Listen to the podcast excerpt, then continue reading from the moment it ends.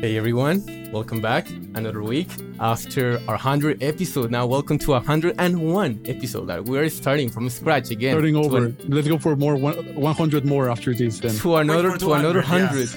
Can't wait for episode 200. How it's gonna be? Yeah, yeah. Let's see I- if I'm we make curious. it. Let's see if we make it. I don't know. Like yeah it's, it's, a, it's a long game actually it's a long game because it's been actually two years of recording and that has led up to these 100 episodes and we're very grateful for all you guys that have been listening to us it's just amazing it's just amazing today we have a, a full squad we have jose we have luis we have max and we have a very special guest as well we will be discussing a very important topic in the industry right now is is uh, bubbling up a lot. And our guest has over 12 years of experience in the music industry working with sony where he managed the partnership between the label and dsps more specifically with spotify where he optimized everything that comes to the legal and data requirements for a better experience and better streaming monitoring Today, he's also the Senior Director of YouTube Business Development at BMG, where he's in charge of optimizing BMG's YouTube revenue in the part of artists and the side of publishing as well. So today, his current focus is payment models in music streaming. He recently was part of the study that uh, put a lot of focus in the user-centric model uh, that it can actually has a lot of impact uh, for creators. It's a bigger impact, bigger than what we thought at some point. point, and more specifically, what we want to focus on this episode is uh, how important this topic is for creators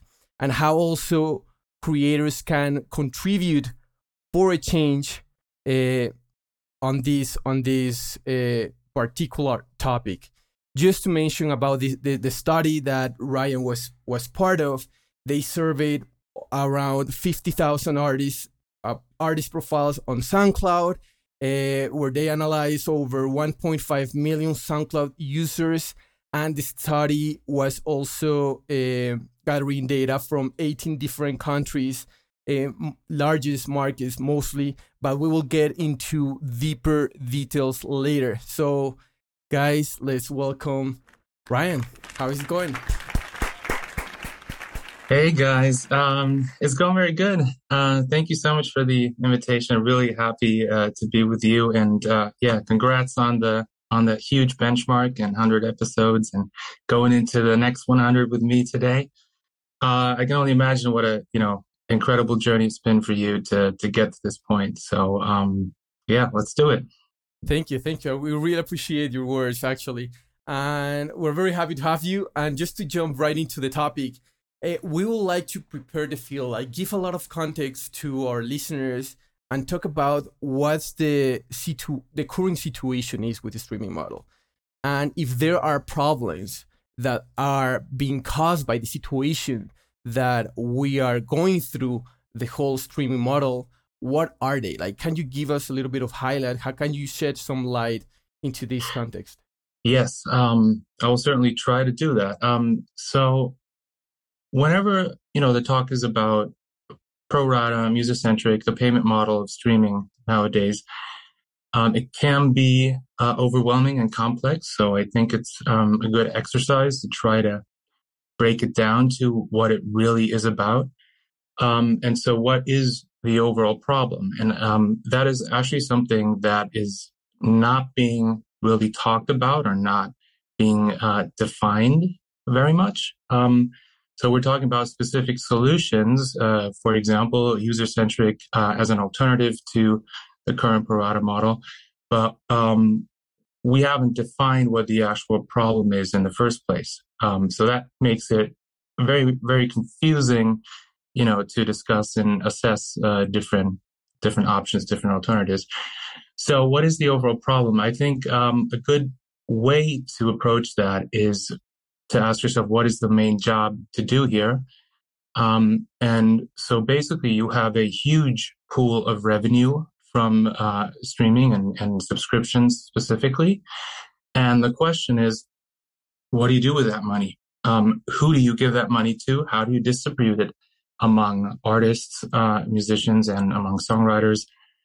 and, and music authors. And that's really the, the question at hand. And um, that's the first thing. I, I don't think anybody's defined what are like what's the ideal thing, what's the ideal distribution. Um, and so I have this, you know, suggestion um, for that. Uh, it's very generalistic, but I think it's a good start.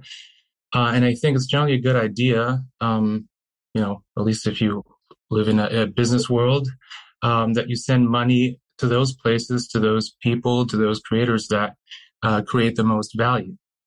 And so while value is a very fuzzy concept, um, and we all need to have a discussion about what that could mean, and we really need to have that. Um, one thing is pretty certain, and that is that today's model of how we measure that value, and like nothing, it's like that's what the payment model does. It has to look at certain data points and metrics and tries to measure value. And so what's certain is that the model that we have today does not do a very good job uh, at capturing the value. So we're looking for a new model that captures value better. So you send money in places where the value is created. So, you know, you incentivize uh, financially those uh, and help them, you know, to live off of that and hopefully provide valuable stuff in the future as well. If you send money in the wrong places, uh, that's always a you know bad idea for businesses and in this case streaming services to send money to places where the value is actually not created and taking it away, uh, which you always do if it's one pool, one same pool. If you send more to to those, you'll send less to others, and so that's my version of you know assessing the current status here. I like what you were talking about, like value, because I think value is like a key word around all these conversations that are currently having. And I also want to bring into the equation some uh, the fact that, for example, that the UCPS model that you were like mentioning on the study also, the final users, the listeners, are also like main characters within this equation, because at the end, it's based on how they interact and how they listen and how they consume music, the way that at the end this payment distribution can be placed among different artists. So with this, uh, and just recently, for example, also like Spotify raised their subscriptions fees and stuff.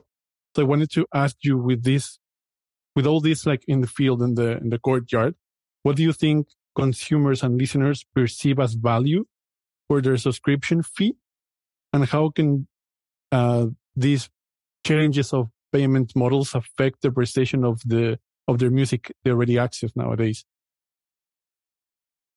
Um, yeah, so there are some things to unpack there. Um, maybe one thing I think this is good to clarify at the beginning is um, if we're talking about value, we, we also need to talk about the, the value chain of music streaming.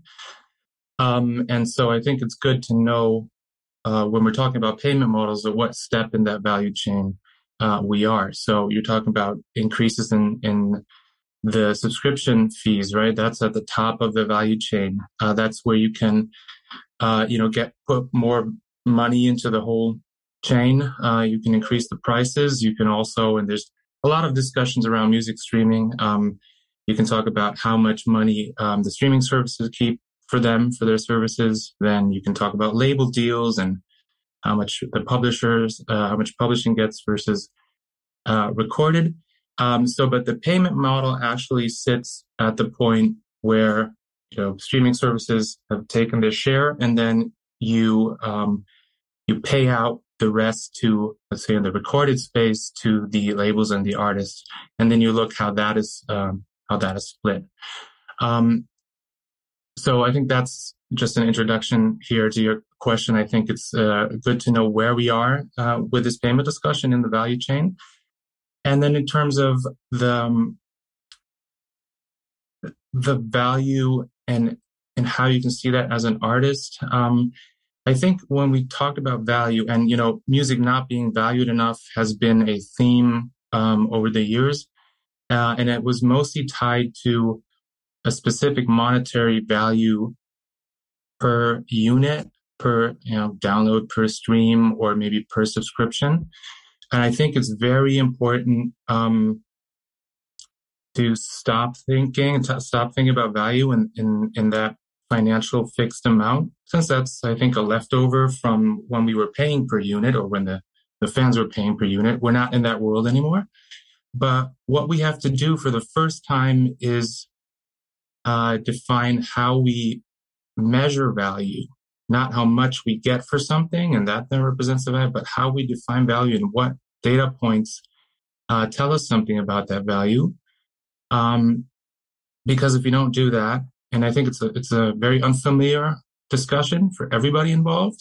Um, but if you don't do it, um, you end up exactly there. What I was describing before, that you're sending money in the wrong places.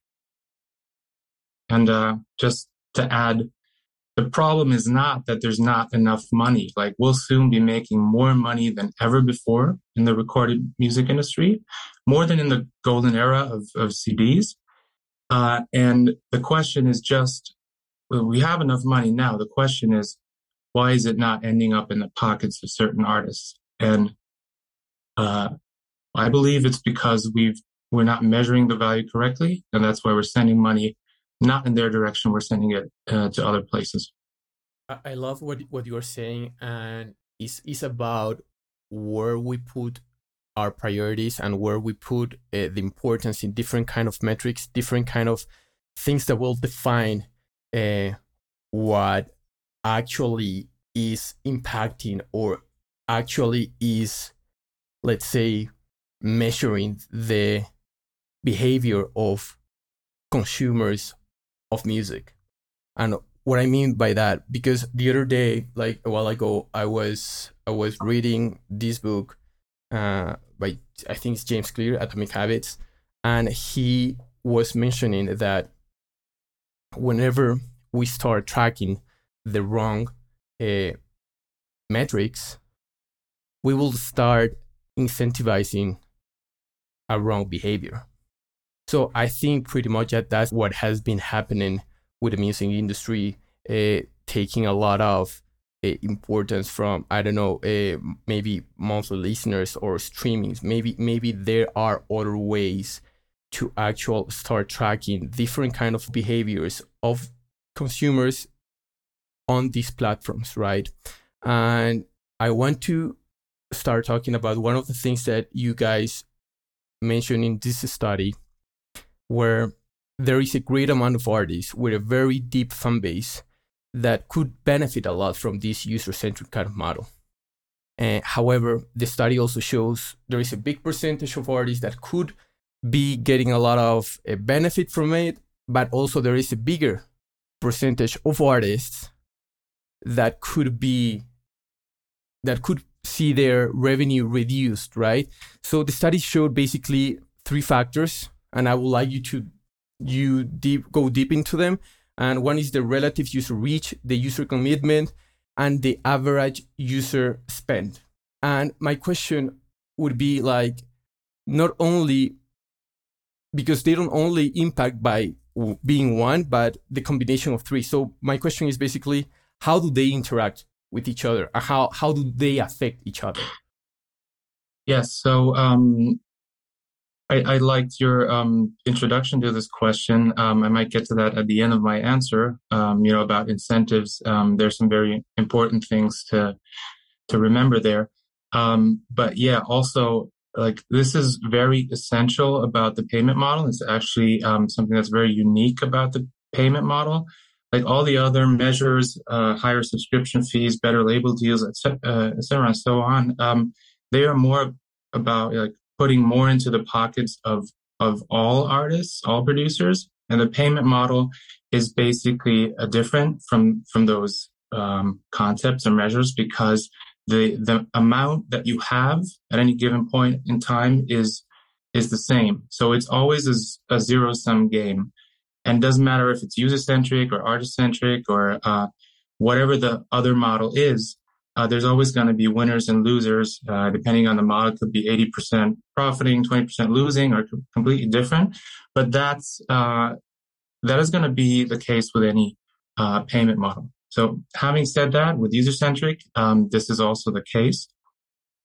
Um, and but it's not only about how how many artists would profit or not. It's also about like the extent and the, the scope of the impact. So if you have 90% of the artists gaining, but by 0.1%, you know, that's something different than like, for example, what we found that uh, 29% of artists would gain, uh, would increase their income by 40% or even more. Um, or we had 19% of artists even at least um, doubling their revenue. So that's, it's important maybe not even that important how many artists will profit, but like uh, we certainly showed that there is significant impact uh, overall, but like specifically on the artist level as well. Um, and yeah, like I said, almost one in three artists would get 40% or, or more, um, in additional revenue. And this is certainly something that was, you know, new in terms of the research that was available. And, uh, think it's important to, to show that.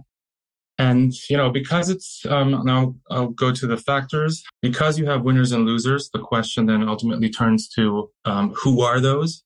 What type of artists, what type of producers, uh, are there? And I think it's very important for artists in the music industry to be aware that it's not just about artists because everybody thinks about, you know, rap versus classic and jazz versus pop and so on. And everybody thinks about music and, and musicians and musical artists um, with some exceptions. But it's important to know there's much more stuff out there on the platforms than just music and the musicians that we uh, think about.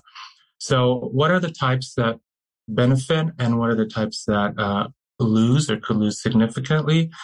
Um, so previous studies looked at, for example, genres or like the, the nationality. Is it a, a local artist or not? Um, is it catalog content or frontline content? And so the thing with those categories is because this is about math essentially, any label or hashtag or genre term that you put on it is a you know very rough. It's it's not it's uh, like it can be true on the average, but it's never going to be a direct relation between a genre and the impact. So we really wanted to find, you know, based in, in math essentially, what matters for whether you get more or less and, and put like comprehensible names on those factors. So these three factors, they explain to about 97% all of the artists' impact that we looked at. So they're like that model is very um, accurate and, and really tells you what matters. Right. So we're talking about incentives essentially, and those factors can always seen as additional incentives that user centric would introduce in comparison to the current model. So today, all that matters is total streams, right? That's that's everything that counts for how money is distributed. Uh, in user centric, the first factor is uh, an artist's or a producer's relative user reach. So that means if as an artist you don't only have a, a decent amount of streams, but at the same time, time um, you reach a good amount of listeners, uh, you tend to benefit from user centric because the layer of the users is introduced into the calculation. And so that means that it is now suddenly incentivized to also reach more listeners. So let's say you have two artists, both have a million streams. Artist A, uh, those million streams come from uh, 100,000 listeners. And then artist B has a million streams and those streams come from only 100 listeners. You know, artist A has a higher relative user reach and same amount of streams, they would get the same thing under pro rata right now. But under user centric, the user with, uh, uh, sorry, the artist with more listeners would suddenly get more. So the relative user reach is number one. And factor two, uh, actually the most important one of the three is uh, the average user commitment. So what we call commitment is if you have a, a user that has 100 streams in a given month and they those 100 streams are for one particular artist, that user's commitment towards that artist is 100% of their streams right? 100% of like all the streams of that user go to this particular artist. So they're committed 100% of their consumption. And for another user, you know, they might have 100 streams, but they only listen to you once. So the, that user's commitment to you is only 1%. So if for an artist you take the average of those commitments across all of their listeners, um, that's the average user commitment. And you know, if they're if your users are are committed 90%, uh, you definitely benefit from from user centric. And maybe one thing in between. So uh, I think it's not pretty much known, and we show that in the study, um, like the the breadth of like the differences between artists and artist profiles on the platform. There are we have 10% of the SoundCloud artists that we look at. Uh, they have, um, I believe, 0.5% average user commitment. I may be wrong, but something in that range. So their users listen to other stuff 99% of the time, all of their listeners on average. And on the other end of the scale, we have 10% of the artists where um, their listeners listen to uh, have a commitment of 30% on average. So there's huge differences. So those artists would earn significantly more under user centric, whereas if you don't have a lot of commitment, you would get less. And then the last factor uh, is kind of easy to explain. The average user spend is basically if a streaming service puts like different tiers, like a student tier and a, and a full paid subscription into one pool, um, then the third factor is if your listeners pay a higher subscription fee uh, on than the than the average on the whole platform, then you would benefit from user centric. So those are the three new incentives. Listeners are suddenly incentivized if you reach listeners. If uh, the listeners are more committed to you than to other stuff, that is incentivized. And um, the subscription fee, the willingness to pay more for the subscription is also incentivized. And these are all not factored in to the, the payouts right now, and that would change under user centric. And uh, if you allow me like that one thing I wanted to say, like I, I started with about the incentives, I think it's very important to know, like I studied music business and all of the people that have studied uh, history or, or like, or even in the industry, they, we've known for a long time that technology, new technology shapes the form that music will take, the way it's packaged. So, you know, easy example, uh, is the album format that you know developed out of a certain new technology and its restrictions. Uh, you know, with the with the record and how much would fit on there, but also you you could fit more on there than previously. So you suddenly uh, you know could package ten or more uh, songs onto onto one thing, and, and you had the album format. So that's well known and well understood. But I think what everybody needs to understand is that the payment model the the rules that decide who gets how much equally um, have a you know, almost direct relationship on the form that music uh, takes. It, it, it impacts the creative process from songwriting to producing, uh, you know, all the way to to marketing and and A and Ring. Uh, you know, even what the labels do and so on. So this is about setting incentives, and whatever incentives are going to be put in place are going to impact a lot. And pro, pro rata, our current model, has been impacting that for the last 15 years. So the incentives that are there right now and those that aren't really shape, you know, the, the, the supply of music and the way, you know, it goes to market very much. I, I think that the four of us couldn't agree more with that last sentence that you just said, Ryan. And we have actually talked a lot about it outside of camera and outside of this episode. And I think we're going to dig actually more on that later. Um, but before digging into that, I would like to ask you a question, and it's kind of a parenthesis, but also very important, I think, for our audience.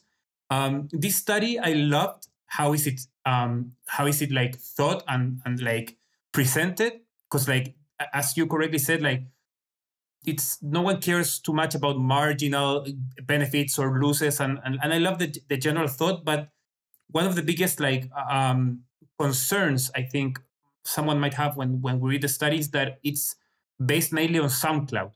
So th- the first question I would like to ask is like, um, and it's kind of a like unfair question if, if you will, but it's like how um, how like extrapolable are these results to other DSPs, if you will? Like, do you think these numbers, if, if we were to think um, the, the results found on this study are they uh, do you think those numbers would be similar if we wrote, we would run the same study in spotify let's say or other dsps Yes, um, thank you. That is a very important question that needs to be um, asked. And so, um, conceptually, you can you can put the paper, um, you can slice it into two chapters.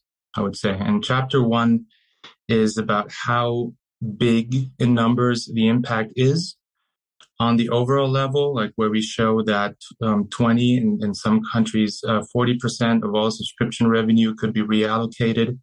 And then on the artist level, the numbers we talked before, how many would pro- how many artists would profit in like what form. All of these numbers on how big the impact would be, they depend on the data set you have available.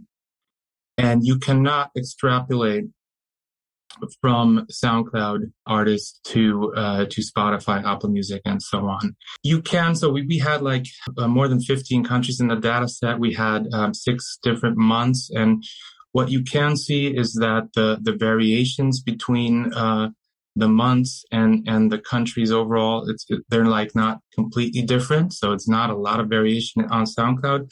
That gives like a little indication that it could look similar on Spotify and so on but you can't know from that data how it looks on other platforms. However, like outside of the study, we've had some test data um, from some distributors on Spotify. We looked at things and we saw huge swings there as well. So we haven't aggregated that. That wasn't, we didn't have all the whole market to look at, but I, I do think it's pretty reasonable that you would see, you know, it, it's gonna, it's not gonna be only 5% of all money moved around on Spotify. It's gonna be somewhere in a similar range is what I think.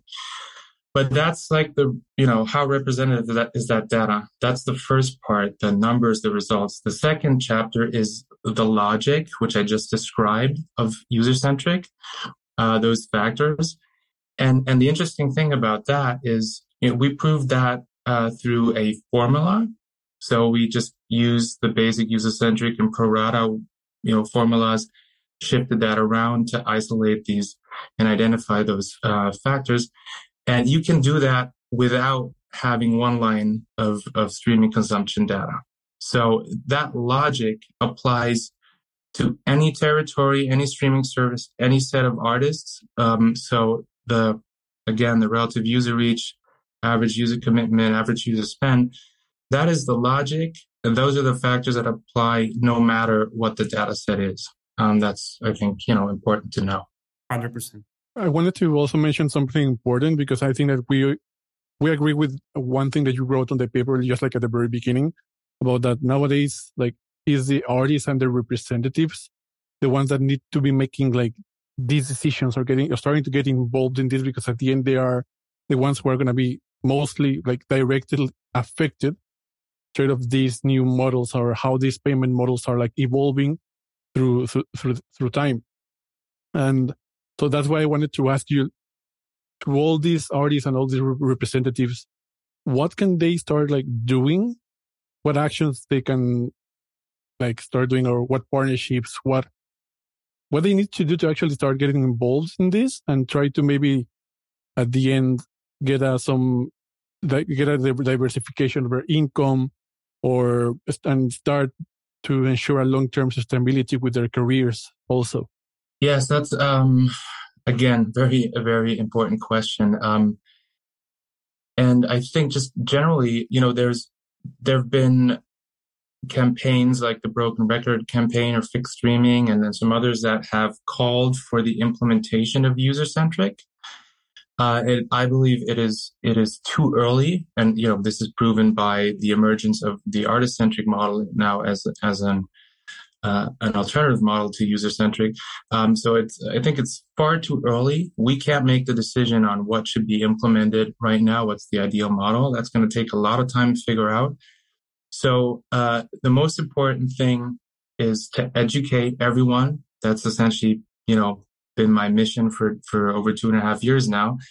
Uh, everybody needs to educate others and educate themselves about how important this is. So let me start with with the industry. So obviously we've had uh, with Warner and Universal, two majors, uh, publicly getting engaged in in new models, and I think there's still like small teams comparably within those majors. I think everyone, including A&Rs and marketing teams and, and almost everybody else need to understand that at the majors. And if we're talking about uh, indies and, you know, publishers, um, I think a good example is, you know, a good start is what Believe did just recently that they, you know, were outspoken publicly about the artist centric model, uh, trying to understand it and reacting to it. I frankly believe that every business partner of an artist or a songwriter has a responsibility to know about this, to understand it, to look at different models and assess them, but also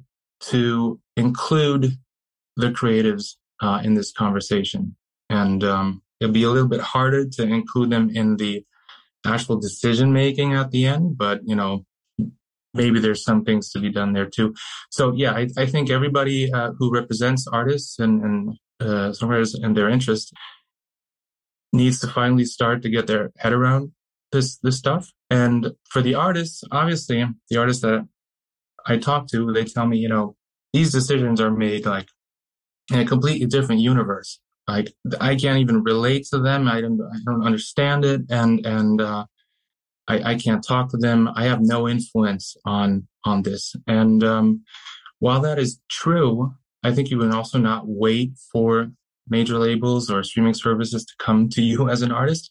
I would really, you know, claim that uh, right. You know, go to your business partners, uh, whether that's a management, label, distributor, a publisher, and and you know talk to them and go to them with some specific requests. You know, our study show just like general the, the potential hope hopefully opening the eyes for artists and songwriters of what would be possible. That's the motivation but it doesn't tell you as an artist what's exactly going to happen to you under user centric and that's the first step that's going to have to happen is uh, artists and songwriters should claim basically the right that they know what would happen to their revenue under user centric, under artist centric, and under other models. It's not that difficult to calculate for streaming services. We did it with a small team for the study, and it's it's not that complicated. So to everyone out there, if you're uh, creative, start talking to business partners and say, "Hey, I want to see those numbers." Like, go to the streaming services and say you want for every artist you want to have that information so you can have an informed uh, conversation and discussion and if you're at a small label or management, you know, that do not have a direct relationship with the streaming service, um, maybe they're part of an association or a lobbyist organization and, and can bring it uh, to there. I mean, that's, that's where you need to start.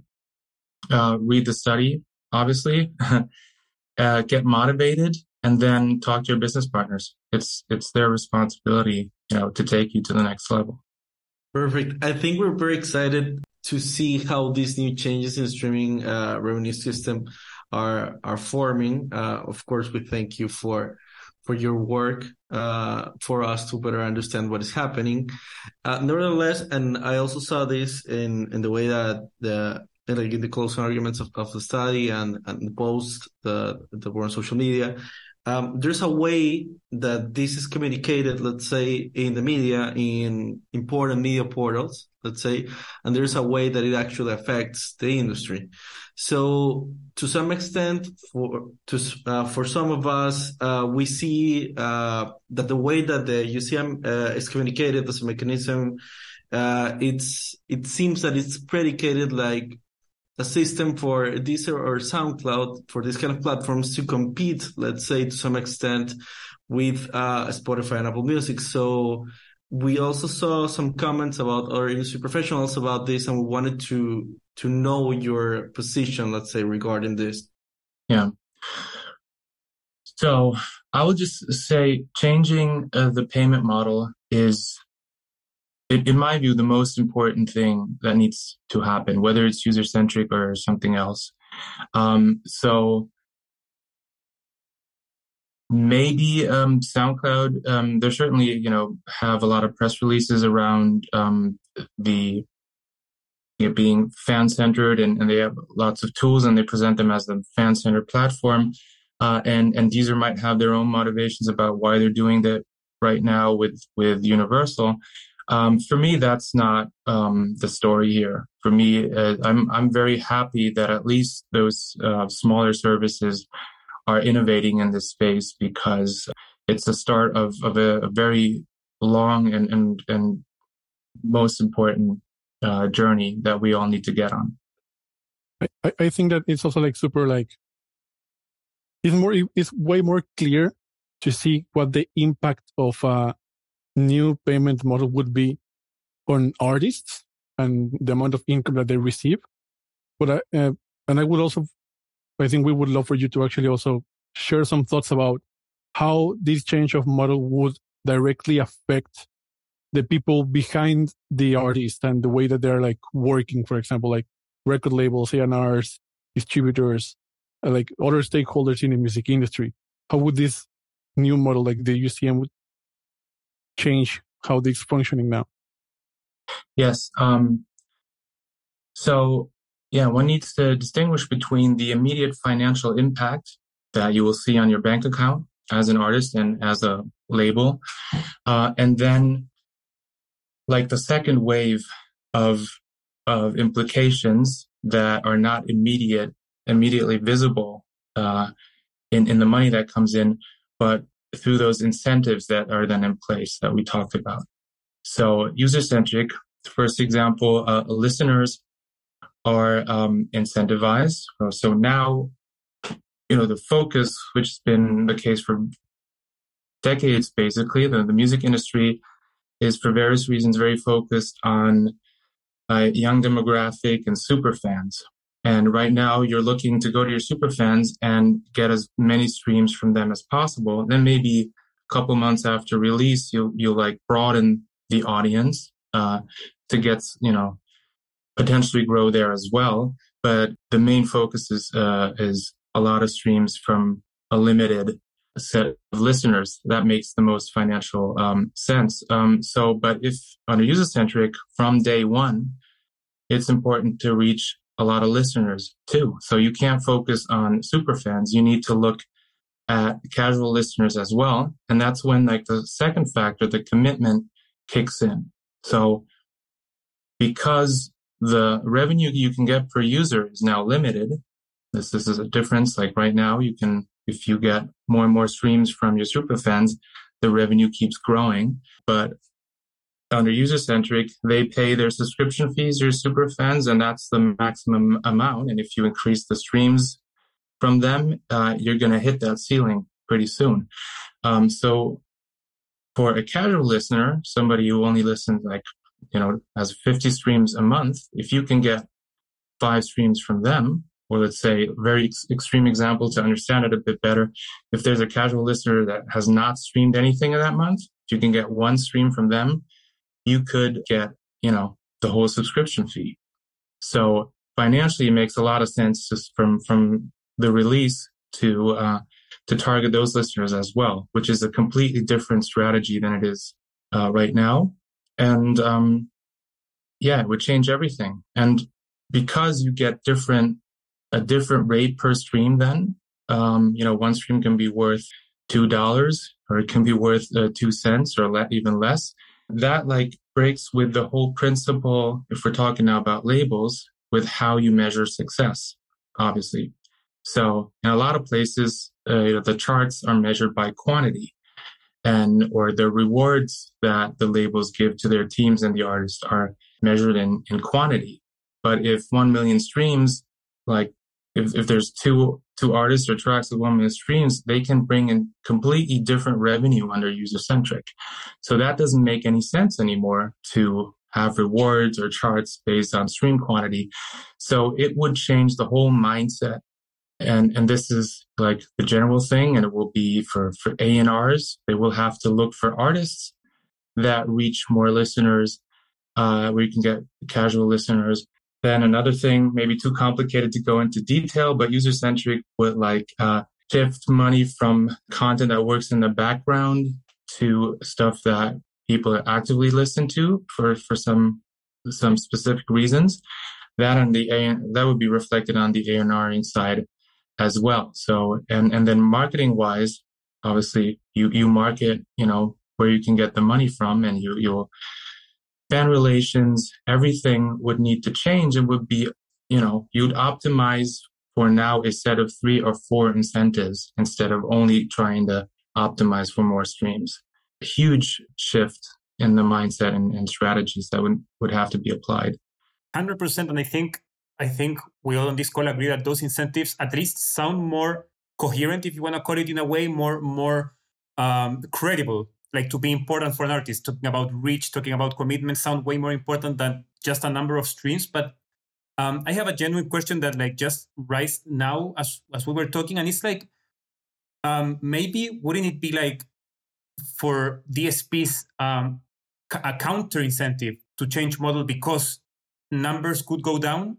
So let me rephrase the question. Isn't for spotify for spotify as spotify better to have to say any number but to have 10 billion streams just because the number is huge instead of having 1 billion even though it's the same money like it's the same pool it's the same everything but don't these platforms have an incentive for these numbers just to be big for the sake of being big? And i think with umpc with the user centric model this could definitely like at least rearrange. So don't they have there like a a hidden incentive to to not change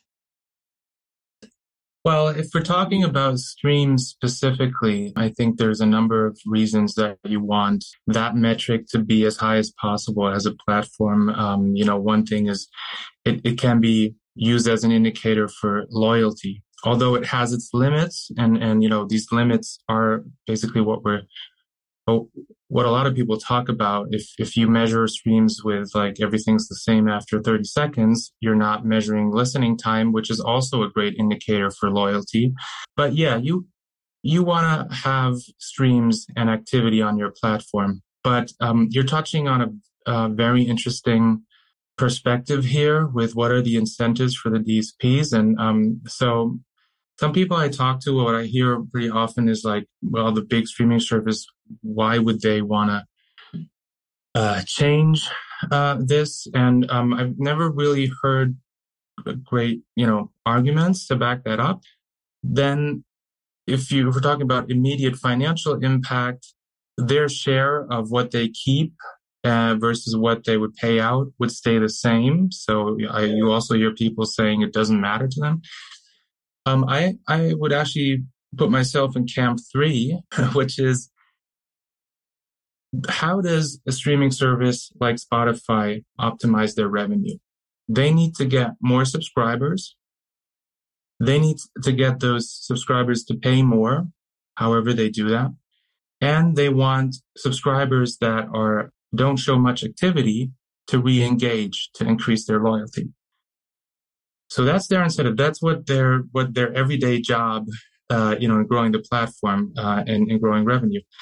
But uh, so if you look at the, how they how are they playing their uh, paying their uh, suppliers, you know, artists and rights holders, they're paying them by streams. So what are all the artists and labels and managers and, and promotion agencies do? They're maximizing streams for super fans that are already active on the platform.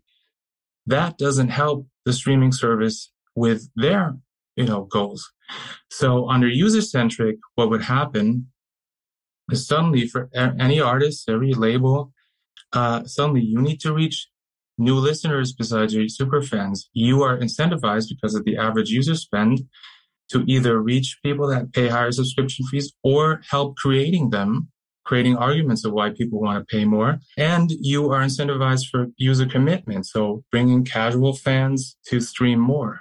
So you like that's when the incentives of the of the platform and the the creators that you know are their supply would be they would be working together they'd be aligned. Whereas now the i don't really get it why you would have this payment model that is a com- incentivized because completely different behavior and doesn't help you grow the platform. Um, i think that's you know at least when you talk to dsps uh, that's i think an interesting perspective continue the conversation about uh, the different incentives that different parties would have to uh, they have at stake with the model that we currently have. Labels for instance they have worked so much to make their business so much profitable with a relatively new model that we currently have. And today is mostly as you were mentioning the the model that we have and the model that any in any time of history the music industry has had impacts creativity impacts uh, or shapes the culture of music. And in this case it's a volume business. And that's the reason that there hasn't been also much of commitment. I also was listening to Denis uh, the, the ceo of, of believe talk to to to Tim Ingham about it and he said like yeah there hasn't been much commitment. There also uh, hasn't been much coordination about it. And here my question would be like what can be done to involve as much parties as possible uh, and to get them coordinated? And especially the ones that are risking the most that could be labels on some dsps and what to do with a pushback yes. So to reiterate the first step is education understanding how important it is and understanding that it can have significant impact. So to motivate you to to to do the next steps um, then i think you know instead of calling i said this before for a certain model and trying to get everyone behind it i think the first step is to transparently provide creatives with the actual impacts so they can start engaging in an informed way in the conversation. And from my experience it's always a good strategy to involve artists because decisions can be postponed because there's so many things going on in the company and, and in the release cycles of, of the business uh, until the artists start coming you know to the label and saying i am very dissatisfied with this i want that um, and expressing their needs and and the things that they want and you know how they want to be re- represented and right now, because there's no education, because there's no transparency on the impact, artists cannot do that and they aren't doing that. But as soon as they start doing that, they will move, uh, you know, companies and decision makers to, to consider their, uh, position. And it is not, it will not be easy to get everybody on board because of the different perspectives and, and complexity, but also because and this is not music and streaming specific, anytime you change a system, there is this pain of transition, right? I talked about the, the whole mindset would need to change. And there's a lot of, you know, potentially questions and, and fear, you know, what would that mean? How would we react? Could we, could we react in a good way? Would this, even if the, the immediate financial numbers look good, like, could we even survive in that new environment? and and also um, you know from a label perspective you're very focused like under the current system under any system there are the top 100 artists you know in general or at a major label those are the ones bringing in the the most revenue those are the artists that you like spend millions on in advances those are the artists and managements you go to dinner with and to concerts and those are your everyday relationships, the most important ones. Um, but the thing is, anytime you change the model and the metrics you're looking at and the logic, it's basically like changing the sort in an Excel sheet. The top 10, top 100 are going to be different. So the, the ones that were there before are going to always see a, a decrease. And not because like many said user centric will generally move money from mainstream artists to niche artists. That's not the case, but what they did roughly show is that for the first top 10 artists, I think it was minus, uh, 17 or minus 13%.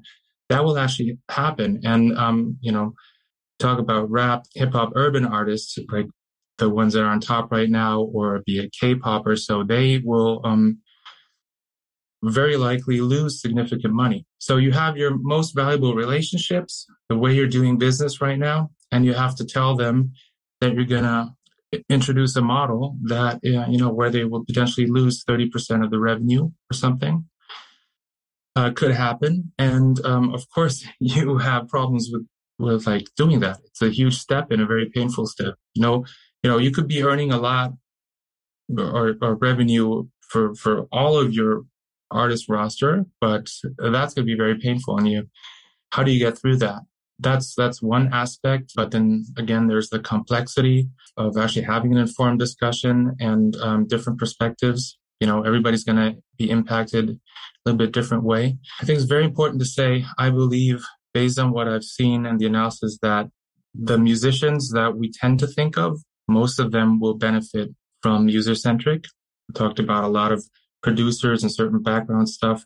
Those are the content that is going to not benefit that much. Let's put it that way. But yeah, it's going to be different perspectives and not going to be easy. And the how to transition if there's so much pain involved and so much uncertainty is a big question. And I think the answer is show the uh, musicians, the artists, what it would what it would mean, and then you can have a real conversation. I think right now, the fear and the, the immediate pain is very much front and center for for some decision makers. Hundred percent. And one of the things that I I like we wonder a lot like when we we talk behind the scenes uh, on the podcast or also like with the microphone with the podcast and are like all the different kind of behaviors that a change in the model will provide right and and I, and I, I don't know if you have discussed this with, with colleagues or if or if you have thought about it uh, when analyzing all this kind of stuff is that how do you see uh, the artist development process with this user-centric model? Like coming from a volume business where labels distributors were buying what was already working and just jumping on a train that was already with a lot of traction would we gravitate would the industry gravitate towards a more patient kind of model when it comes to artist development? Well i think artist development depending on what we mean exactly by that can be a little bit more abstract but if if we like maybe look at at marketing um, and promotion um, is is maybe a, a good way to look at it. So I, I still think you know we will introduce new metrics, but in in a way it's still volume based. You're just looking at you know uh, in in a way more listeners and uh, you know more streams, but for other listeners. Uh, and if you have, um, which is not doesn't have to be user centric, but could be. You could have a user centric for listening time. You'd be looking at the volume of seconds. The thing is, it's it's just going to be, and I think it needs to be a more diverse set of of input information about the value. And I think a good analogy is if you look at, for example, YouTube and videos, they started out uh, looking at views and then figured out, well, that doesn't really, uh, it's not a good way to measure what matters to people and and and you know to put into our algorithm. So they're not using views; they trans- transition to watch time and are looking at you know dozens, potentially hundreds of of input. Uh, it doesn't have to be that complicated, but I think it would make sense to do that for the money distribution as well. And you know, the way um, and this might sound like a negative example, but it, in a way, it's like um, now you have this YouTube algorithm or the or the Spotify recommendation systems and you need to optimize for those. And that's the sort of transition and, and the sort of learning cycle that you have to go into. Now, the reason it sounds negative is because uh, those businesses are not transparent about how the algorithms work. Now, with a payment model, the upside is uh, those rules need to be transparent and they need to be clear. They don't need to be as complex necessarily as one of those algorithms but like you would think like a market marketeer um, and potentially as an artist developer like like what do i need to optimize for? It's a little bit more complex than just streams. And in a way it's like yeah trying to optimize for um an, an algorithm but but by far not as as complex and and you know a lot more transparent. But i think that's a good analogy of I don't think anybody can answer that question really now, what the impact would be. There's there's easier examples. If you know, if if we would count watch time now, I think everybody knows immediately. Now I can add another chorus, I can add another uh, verse, I can I can, you know, start doing complex compositions again. You know, if people really listen to it, that like right now is wasted time. So that would I think that's an easy example of how you would optimize for that incentive. Um, and some are more like maybe more straightforward. Some are a little bit more abstract and needed to be figured out once you have that model. Absolutely, yeah. Like we like to ask those kind of questions about just playing around how how a possible future could actually look like, uh, and just to start like prepping for landing. Um, like very recently, UMG and Deezer announced uh, one of the the, the first res- result of their partnership, this artist centric model and we would like to know your thoughts about like what are the big key differences between the user-centric versus the artist-centric model?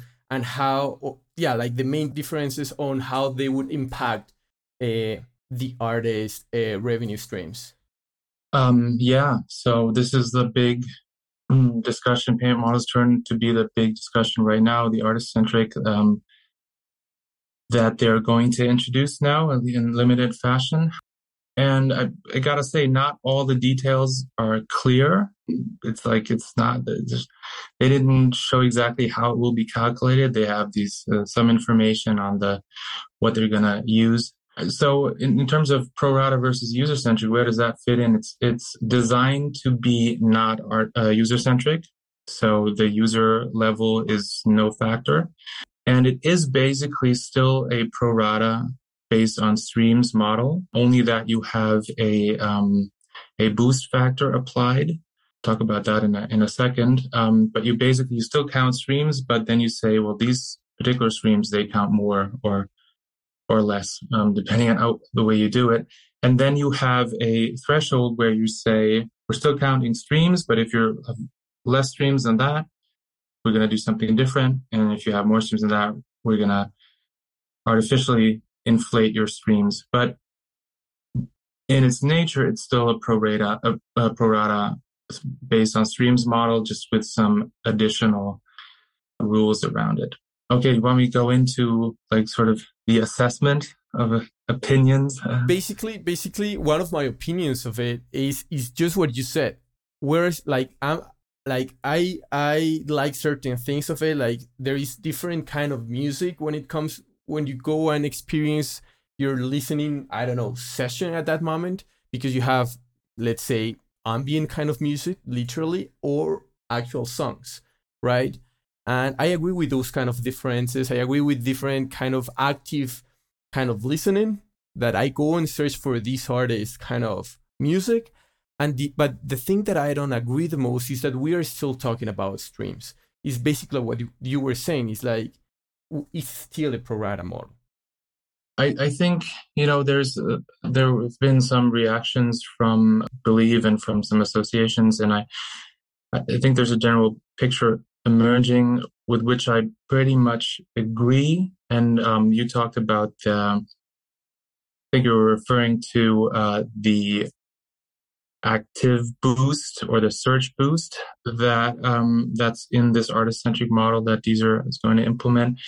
And that says, and that's one of the things that is not defined very well right now, but it's some form of looking at some data, some some information, some contextual information, and then putting the streams into two buckets. Is this an active stream or is did they is this a search or a stream that resulted from search or is it not?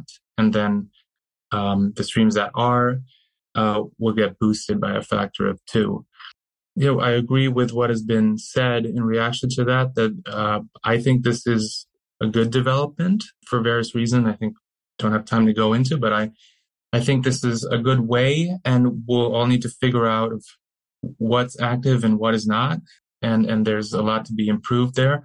But then there are the other um, you know rules around the pro rata model that this artist centric model has, and one is the uh, the threshold of this um, I think problematic wording of professional or, or non professional artists, and and so the rule is uh, if in a given month I assume. I'm not sure if that was really clarified, but in a given month, you have more than 1,000 streams, and at the same time, you reach more than 500 listeners. You get your streams get boosted by the number, uh, by the factor of two. So there's a, a search or active boost, and then there's a professional boost um, as well. And I do get where this is like sort of coming from, but um, I think it's a, not a very good tactic or answer to the actual problem for for various reasons. Practical reasons like is this threshold a global threshold? Like uh, you need thousand, thousand streams globally and 500 listeners, or is this because it's implied uh, implemented in France? Is this a French France specific threshold? Now, if it's a global threshold, it's easy for let's say artists in developed or bigger markets to reach that threshold for artists of you know smaller countries and, and local communities it's not as easy. And you would sort of like um, for a lot of them tell them they're not professional um, but just like their total market is maybe not as big. Now if you would ha- if you would not want to do a global threshold and have it for france then you'd have to you know need it for for Germany, US, UK, and every single country, which would be very confusing, um, you know, and more confusing if you have that on different streaming services. Uh, you know, on on Spotify, the threshold would be, need to be a lot higher than uh, potentially than than on Deezer, and they would maybe need to change, you know, depending on what happens on the platform. So you'd be dealing with hundreds of different of thresholds if you don't want that global one that's one problem. But I think for me, the, the biggest problem is who's going to decide what the threshold is and maybe go into the other rule about um, where they said, you know, non-artist noise audio is not gonna is, isn't gonna get any revenue anymore will be deleted from uh, taken out of the pool. Who's going to decide what the threshold is and who's going to be part of the club and, and who's not going to be part of the club, who's going to be essentially outlawed. I think, you know, you can potentially agree with white noise, pink noise, brown noise, nature sounds, waves, dolphins, birds, whatever you have there. Uh, you might agree on some of that, but do you really agree with the biggest company in the business and one streaming service deciding that uh, behind closed doors. Because once you give them that authority, who's going to tell you if you're a lo-fi or chill hop artist that in a year they're not going to say, well, we're going to outlaw you as well and we're going to take you off the platform. If they can decide that now, they're going to, you know, they're not going to come up with rules that are not to their advantage. So they're going to be more powerful in a year because of the rules today. So who's going to tell you they're going to stop um, there? Or is it going to be transparent? And also, you know, are they going to increase th- the threshold? And what's what's the ethics behind that? Is it just more more finances for for whoever decides? I think it's a um, a very you know problematic case that you you have there, and um, and I don't I don't think it's a great idea to go down that path, especially because you could achieve uh, a lot of the the goals or a lot of the, the problems you could approach them in a different way. So I think the best idea instead of outlawing or, or painting someone as the bad guys, you could have a rule, for example, like user centric or something else that is the same rule for everybody, but like addresses the actual problem, which is measuring value the right way. This, in my view, is not what artist centric is doing. It is sticking with a simple model, just with some added rules, not changing the dynamic, not measuring value the right way, throwing some some folks out and keeping the problem for those who are still in the club. So, for example, if we uh, not you know, this is not supposed to be uh, pro or, or or cons, but I'm just using the example of a lo-fi artist. Uh, there are lo-fi artists there that have, you know, 50 million streams and, and 700 listeners. They're going to be part of the club.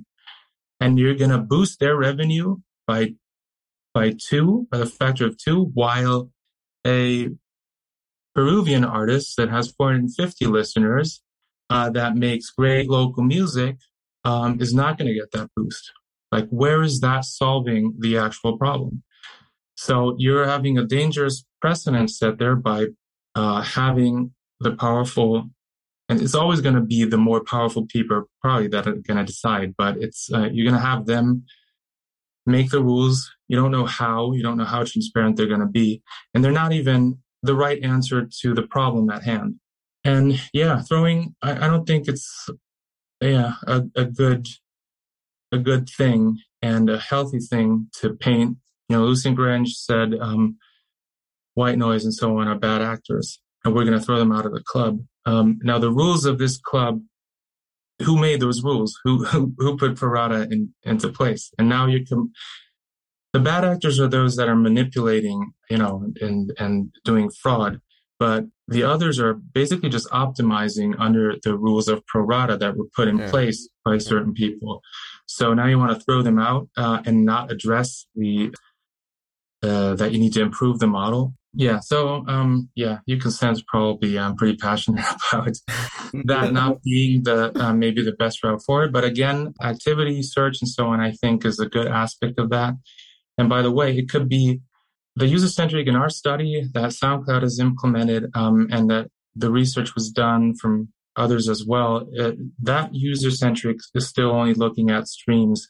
And I think it's important to say user centric can also be based on listening time.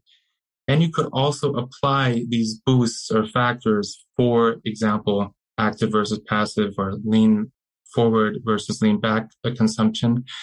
And you could have user centric with based on listening time with that boost or based on streams with that boost. Um, and, and, you know, with different weightings and, and factors. Um, that's important to understand.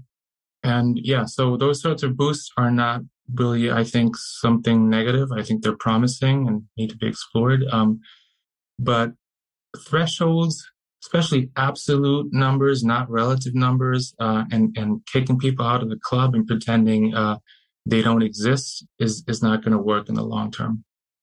Wonderful. Uh, we wanted to, to wrap this up, this confirmation, uh, this conversation, and I think it's very valuable for all music industry professionals to have the opinion of a trained eye like yours about what the future of music streaming looks like, whether changes uh, might might come in the next wave. So, in that regard, we'd like to know what significant changes do you foresee in the future of streaming, and how could the future of streaming uh, look like if we don't do something about it right now? Yeah, well, um, that's very simple. If we if we get it right, if we continue and um, and this is probably going to be a thing of, of the next decades. It's not we're not going to solve the payment model next year.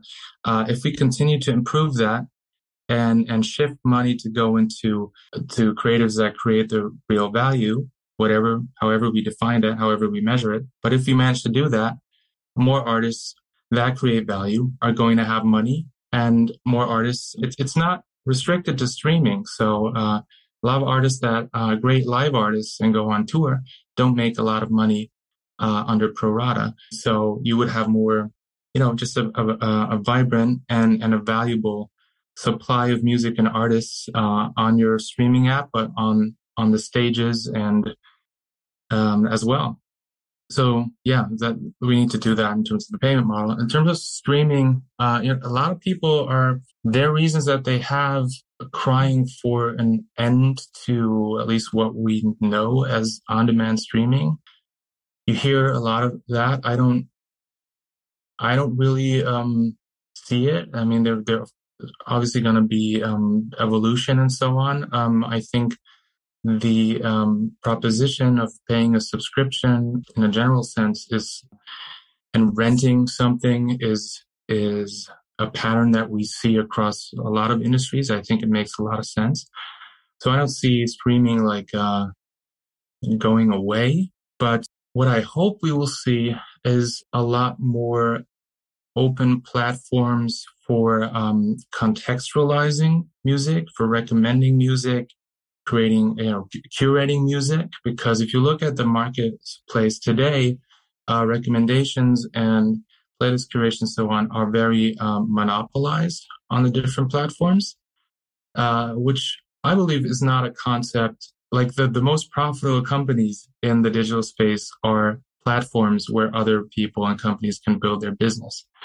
And as an artist, you're gonna ha- create music more easily and more uh, ch- uh, cheaper than ever before. You're gonna be on every streaming service. Uh, what you need is recommendation and curation and people to listen to you. So this is this is the the biggest value you can create. Uh, at the same time, we don't have functioning markets for uh, for that. You cannot make direct revenue with playlists. Very hard to create revenue with recommendations. And I think there will be open platforms with, uh, you know, micropayments and so on for companies, for individuals who do curation recommendation in a very wide sense. And any company, whether it's one of the existing DSPs or a company that places that layer of a platform on the existing, uh, you know, streaming technology is is gonna you know potentially become a, a driving force of of that. And so you see um, certain things there. You see spotify's discovery mode where they're trying to um, part, you know sell their service of recommendation but they're not providing a marketplace where everybody uh, can earn with recommendations and, and playlisting and so on. They just keep that technology and intelligence for their playlist curators uh, don't offer it to anybody else. And you see YouTube um, trying to do something like creator music, where creators can start earning by placing commercial music into their videos. This is seen more like traditional music licensing right now, but I think it, it's going to grow like together, whether it's promoting or curating music or licensing music for, for videos, putting music into shorts. You know, there's so many creative people out there and, and there is no marketplace where they are reimbursed and can build businesses around contextualizing music. I think that's one thing that I, you know, could happen um, because it's the most important thing an artist needs, you know, getting your music out to, to people. Ryan, thank you so much. This conversation has been amazing and mostly, especially because uh, we're shedding a lot of light to the the ongoing conversation. Probably, yes, it's not going to change in a year or maybe even in two years but what these topics are doing is to basically start a conversation and hopefully, hopefully we'll get to a model that will actually redistribute and start like measuring and putting the value, as you were saying, in the right places. Ryan, we are so grateful for the conversation. Like, what a way to start this new sprint of another 100 episodes Ryan, if someone wants to know what's going on in your life, what's what are you working on, or if you have a final message message to the, our audience, the channel is yours.